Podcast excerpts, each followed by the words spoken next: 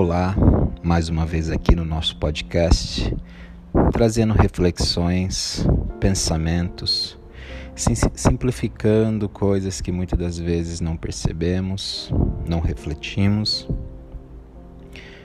devido à falta de comunicação e da linguagem exposta. Hoje nós queríamos falar sobre a romantização que fazemos na vida. Como você pode acompanhar, e já foi dito em algum podcast, que tudo se inicia no primeiro centenário da vida, nos primeiros anos de vida, na nossa infância. Ali todo o sistema condicionado é colocado, é implantado, é condicionado. Muitas das vezes, inconscientemente, está passando, sendo passado o condicionamento de gerações para gerações. E há muito tempo vem sendo passado a mesma metodologia, a mesma linha de pensamento, as mesmas crenças, as mesmas romantizações e fantasias perante a vida. O sistema, ele apoia isso e cria mais romances, mais fantasias para que o ser humano tenha o que coexistir e criar uma vida dentro dessa desse holograma, dentro dessa fantasia, para sentir parte de algo. O que podemos observar, todo ser humano está buscando ser parte de algo. Muitas das vezes ele tenta sair de um grupo para pertencer a outro. Muitas das vezes ele se sente sozinho e busca sempre pertencimento, reconhecimento. Tudo isso está ligado a um único ponto: o ego, o eu. Toda romantização começa nos primeiros passos.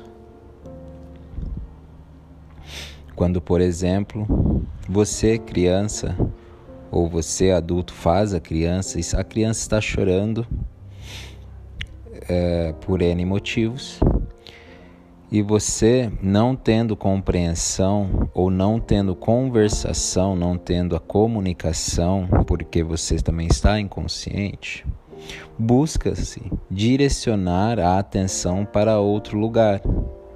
A criança, você pega a criança e direciona a atenção dela para outras coisas, dizendo coisas, fantasiando e tal, tudo para cessar aquele choro da qual você não compreende e a criança não compreende.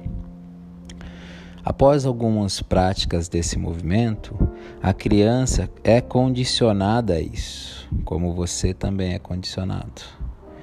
Sempre que algo acontecer, naturalmente o condicionamento levará ela a se distrair ou buscar olhar para outra direção contrária àquilo que está acontecendo e trazendo aquele desconforto. Por isso vemos todos os adultos fugindo de si mesmo, fugindo dos seus problemas, não tentando solucionar problemas, não reconhecendo, não olhando para isso, sempre bu buscando fugas e mais fugas e mais fugas. Esse é apenas um dos condicionamentos implantados na infância por todas as gerações essa romantização dos fatos, essa fantasia criada através das ações, deixa que o ser humano nunca olhe para o que realmente está acontecendo. Quando a solução é simplesmente essa. A solução seria olhar para o que está acontecendo.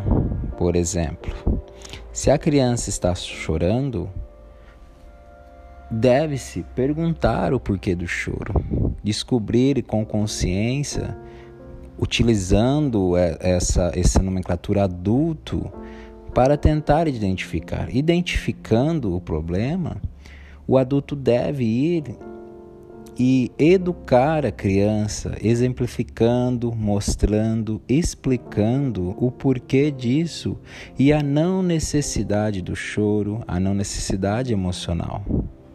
A criança, ela é um ser humano pleno, limpo. Deve-se abandonar a crença do que crianças não sabem, não entendem. Isso tudo é crença sendo passada também de geração para geração. Eles são consciências limpas que simplesmente não têm acúmulo de memória como você adulto tem. O que difere uma criança de um ser adulto é simplesmente o acúmulo de memória. Isso quer dizer acúmulo de crenças, acúmulo de medos, acúmulo de memórias, acúmulo de sonhos, acúmulo de histórias, acúmulos. Simplesmente assim. A criança não tem acúmulos. Toda a história e toda a busca do ser humano vem sendo esta: buscar ser uma criança consciente, sem acúmulos, sem histórias, sem pensamentos, chamam isso em algumas tradições de iluminação, por exemplo. O correto é isso. Antes de querer educar alguém, antes de querer romantizar alguém, olhe para si mesmo. Cresça antes de querer educar uma criança. Deixe de romantizar os seus problemas. Deixe de fantasiar a sua vida. Olhe para as coisas como elas são e busque soluções, busque entendimento. Caso contrário, você sempre estará na roda, na roda ilusória de problemas, na roda ilusória de desilusões, dores e etc. Não fantasie ou maqueie as coisas. Olhe para ela como elas são. Ajude as crianças sempre a olharem para as coisas como elas são, conversando de igual para igual. A romantização vem sendo um dos maiores bloqueios da evolução humana, tanto no quesito cético, também no quesito espiritual. A espiritualidade atual ela é uma romantização da vida.